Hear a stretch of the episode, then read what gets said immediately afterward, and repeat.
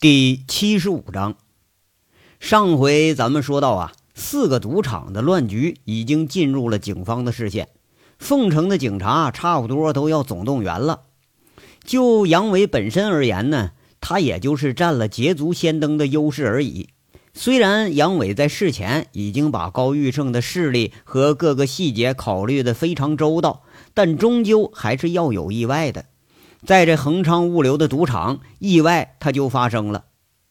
那警察抓赌呢，一般是有三个步骤：一是控制住参赌聚赌的，就像抓奸一样，你得人赃俱获才行呢；二呢是要清查赌具和赌资，这个东西将来那都是定罪的证据；第三就简单了，你得把人带回来细查身份。对于皮爱军而言呢，控制参赌的人嘛，那简单。他最关心的就是这个赌资问题，当然那是抓的越多越好了哈。将来上交以后，这个奖金和抓住这批人的罚款，那都不是个小数目了。不过今天好像就不太顺利，今天这就出了个小意外。要是这个是什么意外呢？哈，连这场子上带吧台里头看场子的，一共这才收罗了不到三万块钱，有些钱呢还是从场子里赌客身上给挖出来的。那这事儿就显着诡异了。按理说，哈，这么大个场子，你要收个几十万，那都是少的。那筹码堆了两张桌子，足足能放下两箩筐，而现金他就三万，那鬼才能相信呢？那皮爱军他是什么人呢？和流氓混混、地痞加上小帮派打交道都十几年了，那岂能发现不了这里头有问题呀？而且呀。查不出来赌资，你某种程度上说，这案子还真就不好定性。那一百多个人，一共才三万多块钱赌资，咱不说别的啊，让同行知道这事儿了，那都得笑话你。甚至你说，连定性成赌博的难度这都不小。而且更成问题的是什么呢？他自己已经先开枪了。哎，你要真整不出个像样的案子来，那这是就不好交代了。皮爱军当时就火了。逮住几个看着不顺眼的赌客，摁小屋子里头是一顿揍。哎，这回倒是知道了不少信息。有一个说呀，自己带来了七万块钱上这赌钱来了，那早都快输完了。还有一个说呢，进场的时候就给场子里头把钱都换成筹码了。那跟着皮爱军一边安排人搜索，一边把一群保安挨个弄小屋里头去上手段去。等揍到第四个人，终于吐口了。这厂子里头啊，居然有一个地下暗室。不过呀，这保安说自己他从来可没进去过。那老皮的手段用在这帮赌场看场子的人这身上，那确实是不同凡响。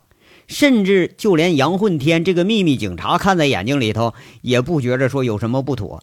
那危机时候下狠手，倒还真就无可厚非。话说这有地方了，那就好说了。皮爱军挑了四名警察，按照保安的交代，踹开了写着“经理室”的门。这个地方白天呢，估计就是物流公司办公的地方。屋里头是一桌两柜，像个挺简单的办公室的样这几个警察是搜索了一遍，最后才发现猫腻不是藏在哪个角落里头呢，居然就是在屋子正中央地毯下面。他发现抽板了，抽板一抽。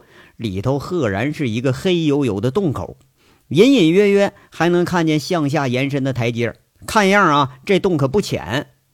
而先期皮爱军也通过审讯保安们就知道了，这是唯一的一个进口和出口。我擦，这不能是银教吧？皮爱军当时就惊讶了。银教啊，是旧社会山西老商人的传统。家里头那时候银子多，那都得打个地窖先给藏起来，怕遭贼呀。那叫银库的、叫银窖的都有。山西人那都是出了名的抠啊。一个民警就问所长：“咋办呢？下不下去啊？”“怕个鸟，下去！”皮爱军他倒也挺谨慎。说完之后，先是拔枪在手，一拉保险，身先士卒，低着头啊，就准备朝里头走了。却不料，这个时候就出了意外了。呼通一声，一枪从洞口里头就开出来了。就听着“哎呦”一声惨叫，站在最前面的皮爱军一屁股坐到地上了，也不知道是受伤了还是给吓的。这一个所长加上四个民警可就吓坏了。外面准备录像的江叶落却是不退反进，想冲进来呀，把这个场景给录下来。没想到却被背后跟着的杨混天和孙大雷死死给挡住了。那江叶落这回着急了，狠狠地掐了杨混天一把。枪声一响过后，皮爱军吓得呀是坐在地上，他挪屁股，哎，感觉一下呢，却不觉着他浑身上下有哪块疼。一回头，却见躲在背后一个小民警捂着屁股趴在自己身后，在那儿叫唤呢。屁股上这回流血了，一琢磨这就想明白了，估计是啊，刚才从地下室射出来的子弹没有打中走在最前面的皮爱军，这是返回去的跳弹，反而把跟在身后的小民警给干了一家伙。这老皮哈哈大笑，就骂一句：“嘿嘿嘿，他妈的，让你小子每次行动都躲最后啊！我告诉你，子弹是长眼睛的，专门打这个胆子小、当缩头乌龟的，知道吗？”跟着呀，就听着杨混天在外面喊：“皮所长，快撤出来，这里边是制式武器。”说着呀，这地下室呼通又是一枪，霰弹打出来了。皮爱军和四个民警当时就一激灵，是连滚带爬出了经理室。这火大的老皮砰砰砰朝地下室那口子里开了好几枪，不过明显是瞎打呢，根本都打不着地下室里的人。哎呀，我操！杨伟这龟孙，他害死我了啊！老皮这功夫有点后悔了，持着枪，他换了弹夹就躲在门口。当警察十几年了，还没有这么一天咱开枪的那个数量多呢。十几年没有今天这一天这么惊心动魄，偏偏到现在这还不知道是和谁打交道呢？那从毒品到巨款到制式武器，这一个比一个吓人呐！现在这一想起来，连老皮也明白了，自己八成是被杨伟当枪给使唤了。这个时候反倒显得虎盾保安的训练素质有了啊！杨混天护着江叶落，指挥着几个保安把受伤的民警抬桌子上。他躲在死角里喊：“皮所长，呼叫支援！里边情况不明，咱们守住出口就行了。咱们不要再贸然往上冲了啊！哎，快点的，快点的，小刘，报告局里头啊！恒昌物流发现持枪匪徒了，让特警来支援了。”皮爱军这功夫有点毛了，他喊了一嗓子，一个躲在远处的警察开始打电话呼叫救援了。这话说着呢啊，厂子里头又乱起来了。听着枪声的赌客们闹闹哄哄就开始了。不过幸亏老皮这个流氓绑法啊，一群赌客都被这个手铐子、鞋带加腰带给穿成了三个一串、五个一连。胆儿大的他想跑，偏偏和胆儿小、怕事儿、不敢起身的给绑一块了，谁都起不了身。那有人呐就闹闹哄哄喊：“哎呀妈呀，杀人了！快跑啊！”这三楼、二楼的保安那电棍噼啪一顿响。把这群人又给吓回去了。一楼困着的这几个人啊，刚要一起身，老皮抬手呼通一枪崩在天花板上了，恶狠狠说了：“谁他妈在山洞逃跑，当场毙了你！”这僵持了能有个几十秒，远处的警灯和警笛声大作，是越来越近。一百多特警和二十多名大案队成员分成四队设立了警戒线，跟着这夜色里头就响起了铿锵有力的声音。下面的人听着，你们已经被包围了，马上放下武器，马上放下武器。老皮这功夫啊，这神经终于稍稍放松了一点，心里在这琢磨：这回啊，这功劳他娘的老子不要了，给大案组吧。再他妈闹下去啊，这老子估计镇不住场子了。别跟上那跟杨伟那孙子再把这小命咱给弄丢了，那可不划算。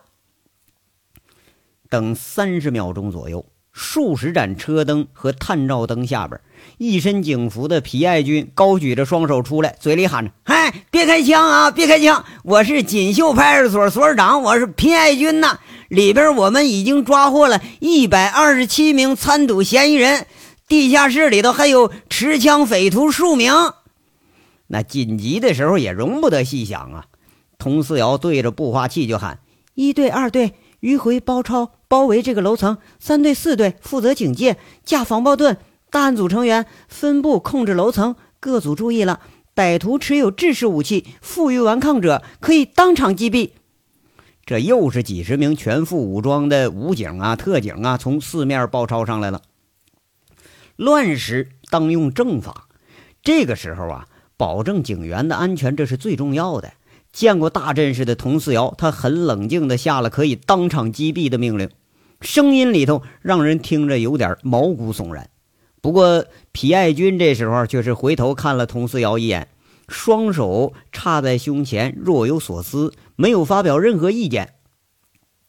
在佟四瑶同时接到四个赌场都出事的同一时间，所有的娘子军已经汇聚到了海鲜大酒楼。而且事实证明啊，姐们们赶场子这速度，那绝对不比幺幺零动作差，而且效率相当惊人，足足把好几个包房都给你挤满了。先是贼六啊，给自己包房里头姐们们一说一比划，那领头的姐们眨巴着那个满是紫色眼影的大眼圈子，不太相信，问六啊，你没骗我们姐儿几个吧？哎，骂两句就给五百。这个眨巴眼，这姐们当然不能信呐。平时一折腾一个钟，那挣二百块钱都不错了。完了还得让厂子里抽成呢。这贼溜子啊！你又请客又给钱，一下子他有点信不了。哎呀，那这我能骗你吗？贼溜一双眼睛格外的无辜，格外的诚实。有几个姑娘就开始吐舌头了，有的翻白眼儿有的竖中指，明显对贼六这个人品他有怀疑。那个留着个波浪长发的乖乖女模样的小妹，轻眼小嘴说一句：“六哥，我来锦绣一年了，光见你占便宜，就没见你主动掏过钱，你是不是逗我们姐妹玩呢？”引得一干小姐们都是呵呵直笑，却见那贼六是面红耳赤了。要说呀，这平时人品呐，确实是不咋地，是不是？虽然也帮小姐不少忙。但是在歌城混吃混喝，在小姐身上揩油这事儿，那都没少办。今天这还真就不是这事儿，人家贼溜从身上掏出厚厚一摞子人民币，很拽的一手拍一手，在这啪啪直响，嘴里说：“哎，不跟你们废话啊，你们就说吧，干不干？你现在反正我是立马付钱啊，不赊不欠的。”话音一落呀，十几双染着红绿蓝黑不等颜色指甲的小手立马伸过来了。那表情都一样，你给我拿钱！贼六很牛逼，挨个发了一圈钱，这真金白银在手里拿着呢。几个姐们们那是眉开眼笑了。刚才还损贼六那个小妹妹，一手拿着钱，顺势就搂着贼六啊，摁在自己大胸脯子上开玩笑了，还在那额头上亲一口，媚笑说了：“六哥，今晚上我们姐妹都陪你啊，我们可都是你的人了。”这贼六反倒不好意思了，咂巴咂巴嘴儿。哎呀，哎呀，嗯，别的别的，先办正事儿啊！办完事儿啊，呃，就你一人陪我就成。众小姐又是一阵好笑。呃，几个领了和没领钱的都是如法炮制。贼六是一圈没发完呐，这脸上可就是一圈那个红嘴唇印了。好容易这么个莺莺燕燕投怀送抱的机会，让贼六顿时觉着是大有成就感。不过呢。亲了一圈下来，这味儿就不对了。吸吸鼻子，跟着贼六就喊去：“嗨，谁他妈吃大蒜了？吃就吃呗，还亲我一嘴！你你占我便宜呢？你这是臭死了！”一干姐们们看看贼六，又开始抹脸了，又是花枝乱颤，笑成了一团。五个包间里头啊，呃，二楼一个，三楼四个，准确的说是聚集了五十七名美女，而且这可是来自五湖四海的美女啊。东北的呢是个高人靓嗓门大，哎，远远就能听出来。陕北的呢满口就是饿饿饿怎么地的啊，那是独树一帜。这个川妹子呢那是娇滴滴的，还没开口时候就风情已出了。刚落座，这就已经习惯性的拿出个小化妆盒啊来补补妆。哎，南国两浙的佳丽呢，呃，一脸那个脸色粉嫩，是吹弹可破，入眼咱就能认得出来。个个那都是气质不凡，湘女自古是最多情啊！今今晚上这也来一群，叽叽喳喳那个家乡话，听的人是云里雾里的。要说一看着黑瘦精干的，那是两广的美人你可别看人家长得瘦，那可功夫实诚，特别是嘴上功夫，这都是实干型的，咱们描述不出来这事儿。那俗话说得好啊，一个女人一台戏，这五十多台大戏要是同时一开锣，那得是何等的盛况啊！这事儿啊，咱是先顾不上想。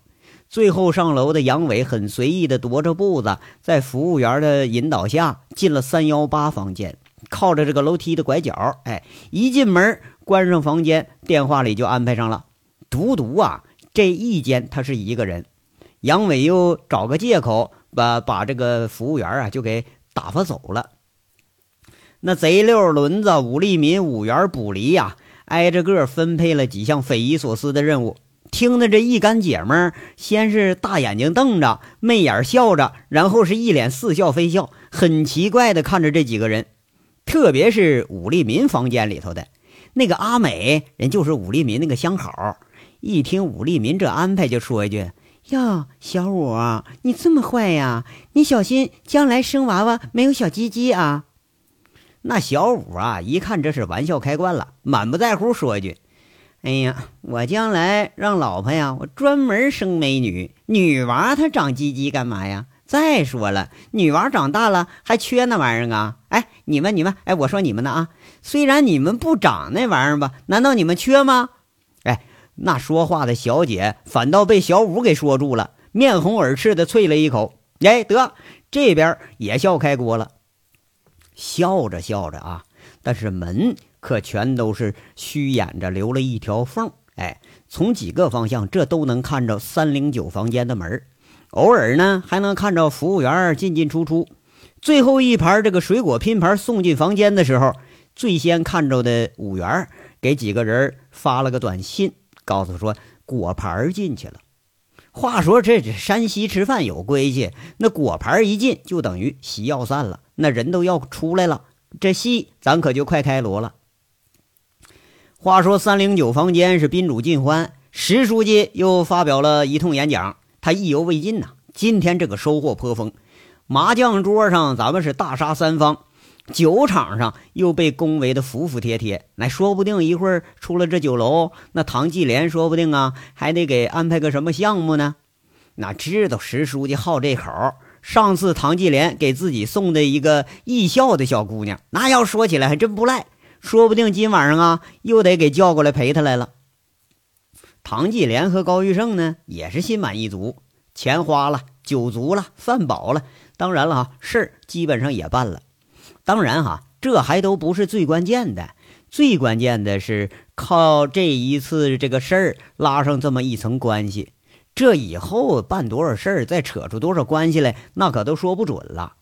在中国呀，这个人际关系它就是生产力。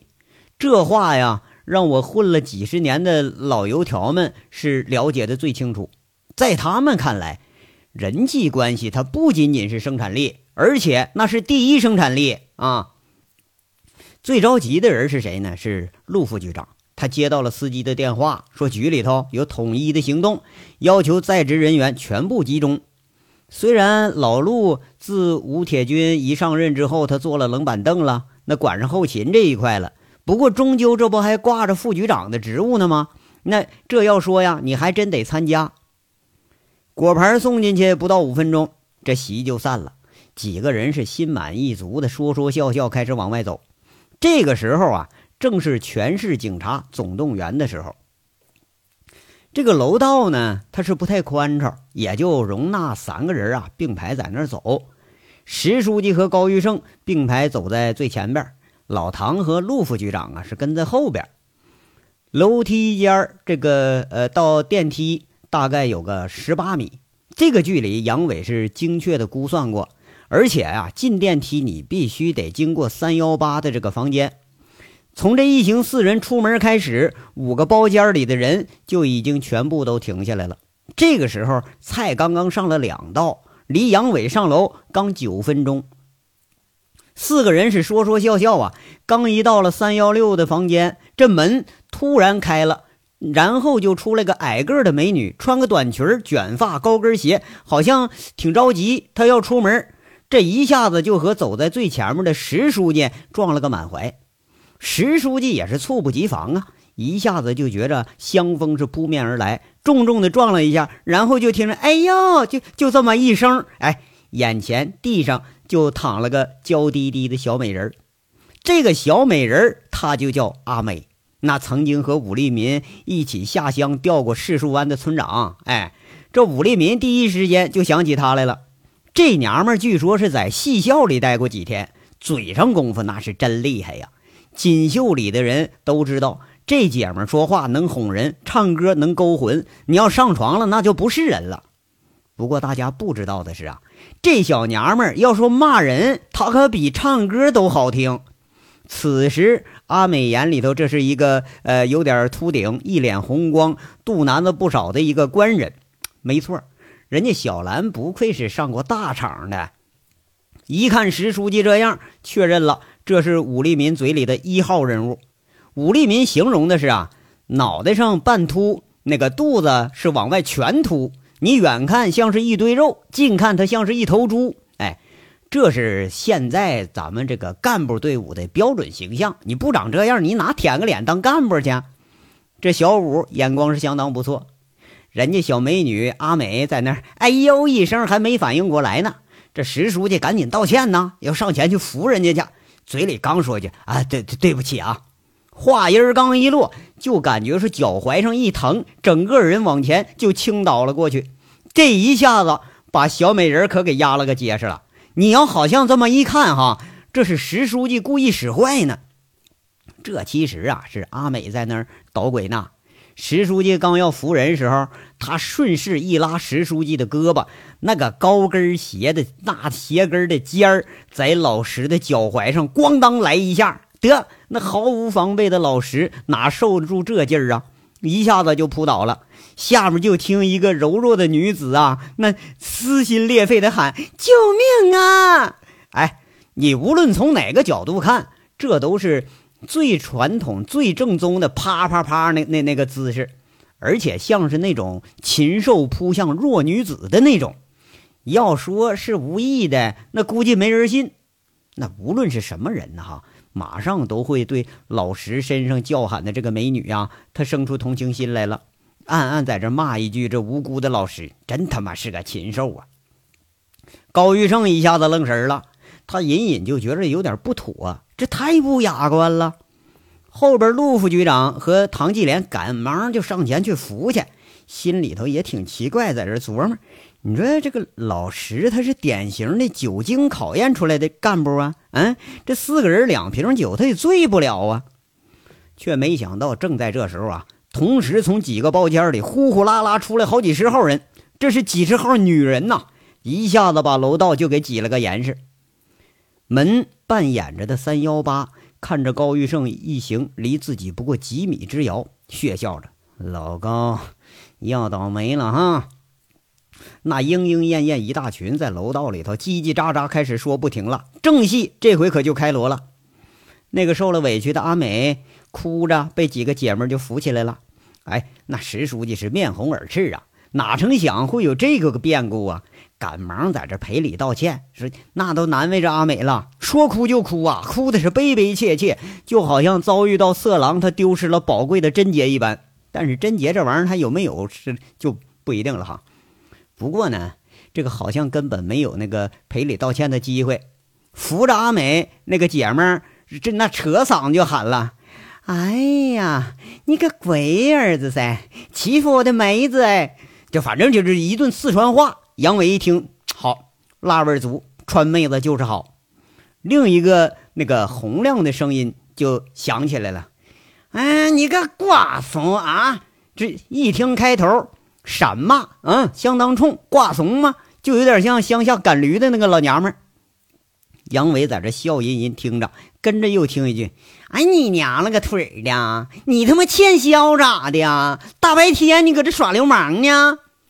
这话听得杨伟是哑然失笑，这口气一听，东北娘们那在韩雪嘴里头听过类似的话，一时间呐，前几句咱还能分得清楚，再往后杨伟就分不清了。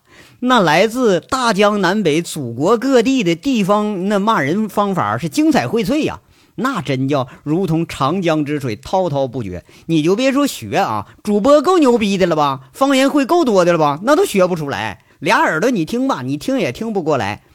只见眼前一片是翠翠红红、莺莺燕燕，香风阵阵呐。可见那红唇轻启，如星点点。哎，不过耳后那却是脏话连篇：“丢你个老母嗨呀！什么吐你妈的啊！巴掌呼死你呀！完了什么啊？弄个毛勒死你！什么玩意儿？哎呀妈呀！看的那是霹雳红唇呐！再看，这叫小姐骂人呐！一系列地方精彩的骂人，那关键词是不绝于耳，那真的是让人叹为观止。这场面里头，要是让凤城老爷们都来看看。怕是以后上歌城泡这些呃小姐们，那个小色狼估计得少一半。咱们还天天想着调戏人家呢，你想起来你怕不怕啊？其实这咱还得说出一句来是啥？咱说这个文本是精简本的，原来这里头至少还包含了广西、广东，还还还还有好几个地方的骂法。嗯，多亏他给精简了，要不主播还不好骂呢，是不是？话说这个杨伟。咱们来了个困龙之计的第一步，现在实施了，制造意外，来个桃色陷害，这不就是小姐的拿手好戏吗？第一步给他困住了，惹上这麻烦，你算是走不了了吧？场面里头，高玉胜、石书记、唐继莲和陆副局长啊，都不住在这抹脸。要说为啥抹脸呢？这个唾沫星子是太厉害了啊，一会儿就喷一脸呐。这不住的在那说呀，就是赔礼道歉呐，不过不管用。要是为啥呀？仨人说话，你能比得上五十几张女人的嘴叫唤？那根本你都听不着啊！想解释没机会，你要想走没门儿。哎，四个人周围是一圈挤满了大乳房，你往哪个方向走都会非礼到一个女人，那何况挤的人根本都走不开呀！动手你更别想啊！骂人的姐们个个那是仙人指路的姿势。那手离四个人的脸太近，经过这事儿啊，如果不破相、不留痕迹，你这都不错了。闹闹哄哄、推推搡搡，几分钟前进的距离都不到一米。这个时候又出乱子了，也不知道哪个小姐喊了一句那个什么东西啊，就跟着就是啪嚓一大耳光子扇上去了，恨恨的骂着：“丢你个老母嗨呀，摸你老娘咪咪呀！”哎，杨伟在那咬着牙没笑出来。那出声的是说白话的，这是个广西妹妹。那奶子吧，明明不大，完了还非说人家陆局长摸她了。你顺手给人大嘴巴子，这便宜可是占大了。不仅如此啊，周围那是几个同来的姐们借题发挥，那嘴里骂着两广一带的粗话。哎呀，丢你个老母嗨呀，来个哈白头啊！那反正这玩意儿你，哎呀，几个人就是一边骂一边推推搡搡。反倒是陆副局长啊，叫唤一声，哎，得，杨伟在这笑了。老陆身上估计是挨了不止一下掐了。这一幕，这就是杨伟的一招困龙之计的第二步。杨伟安排的原话是啥呢？让姐们们呐把他围住啊，给我摆一个人肉龙门阵，用大奶子给我挤死他。不过呀，自始至终，独独没有人去找高玉胜的麻烦。这倒不是说因为高玉胜他长得帅啊，更不是因为他是黑道魁首是个大哥。小姐们哪认识啥玩意儿？谁赌棍？什么赌王啊？这原因呐，是已经提前都得到警告了。就那个个子高的拄拐棍那个啊，别动他，人家残疾人，咱们不能欺负残疾人，不是吗？三米、两米、一米，没人难为的高玉胜，离着三幺八的房间。是越来越近。这章到这儿就说完了，下章稍后接着说。感谢大家的收听。